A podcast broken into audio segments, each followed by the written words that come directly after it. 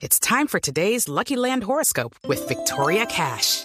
Life's gotten mundane, so shake up the daily routine and be adventurous with a trip to Lucky Land. You know what they say. Your chance to win starts with a spin. So go to LuckyLandSlots.com to play over 100 social casino-style games for free for your chance to redeem some serious prizes. Get lucky today at LuckyLandSlots.com. Available to players in the U.S., excluding Washington and Michigan. No purchase necessary. VGW Group. Void or prohibited by law. 18 plus. Terms and conditions apply. ministro para el posconflicto Rafael Pardo salió en defensa de la ley de víctimas y restitución de tierras en medio del rifirrafe con el presidente de Fedegan, José Félix Laforín. Dijo que hay quienes buscan hacer política con esta normativa, Giancarlo Lozano. El ministro para el posconflicto Rafael Pardo aseguró que los procesos de restitución de tierras que adelanta el Estado pasan por un proceso técnico y administrativo que ha demostrado que es posible devolverle los predios a quienes lo han perdido por el conflicto armado. Pardo también consideró que se está haciendo política con esa ley, que es la base de la paz y de la reconciliación en Colombia. El jefe de la cartera del posconflicto recordó que la aprobación de la ley de víctimas y restitución de tierras fue el resultado de un amplio consenso entre diversos sectores sociales y políticos y que la Procuraduría conoce caso por caso, de manera que ese organismo de control es parte del proceso de devolución de tierras. Giancarlo Lozano, Blue Radio.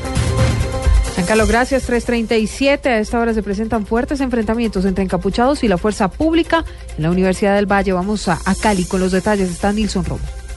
Los disturbios son protagonizados por más de 20 encapuchados, quienes con papabombas se enfrentan a la policía, asegura el mayor Oscar Landazábal, comandante del Distrito Sur de Cali, que si bien ya se recuperó la avenida Paso Ancho, esta no se ha podido abrir porque los encapuchados siguen desde el interior de la universidad lanzando artefactos explosivos. Pues estamos esperando es que poder abri- habilitar la vía, pero estamos en contacto con ellos, hay contacto entre nosotros del SMAT, con los encapuchados del, de estos jóvenes fascinerosos, pero hasta el momento estamos ahí, ya les levantamos todo lo que tiene que ver con ramas, árboles, eh, un cambuche que habían armado ahí en plena vía, ya también se los levantamos. Están tirando papas bombas desde el interior de la universidad en contra de la fuerza pública.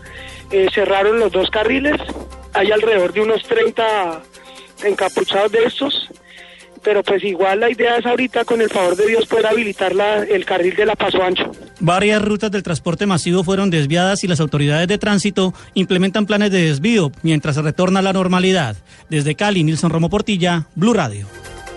338, rápidamente más noticias en Blue Radio. Los expresidentes José Luis Rodríguez Zapatero, Martín Torrijos y Leonel Fernández acompañarán a la Comisión de la Verdad sobre los hechos políticos violentos ocurridos en Venezuela en los últimos años. El anuncio lo hizo el secretario general de UNASUR, el expresidente Ernesto Samper, quien también aceptó formar parte de esa comisión, pero como acompañante y no como miembro activo. El presidente de la Cámara de Representantes de Estados Unidos, el republicano Paul Ryan, afirmó hoy que ni quiere ni aceptará la nominación de su partido para ser el candidato a la Casa Blanca a las elecciones de noviembre, con el objetivo de zanjar de una vez por todas las especulaciones al respecto.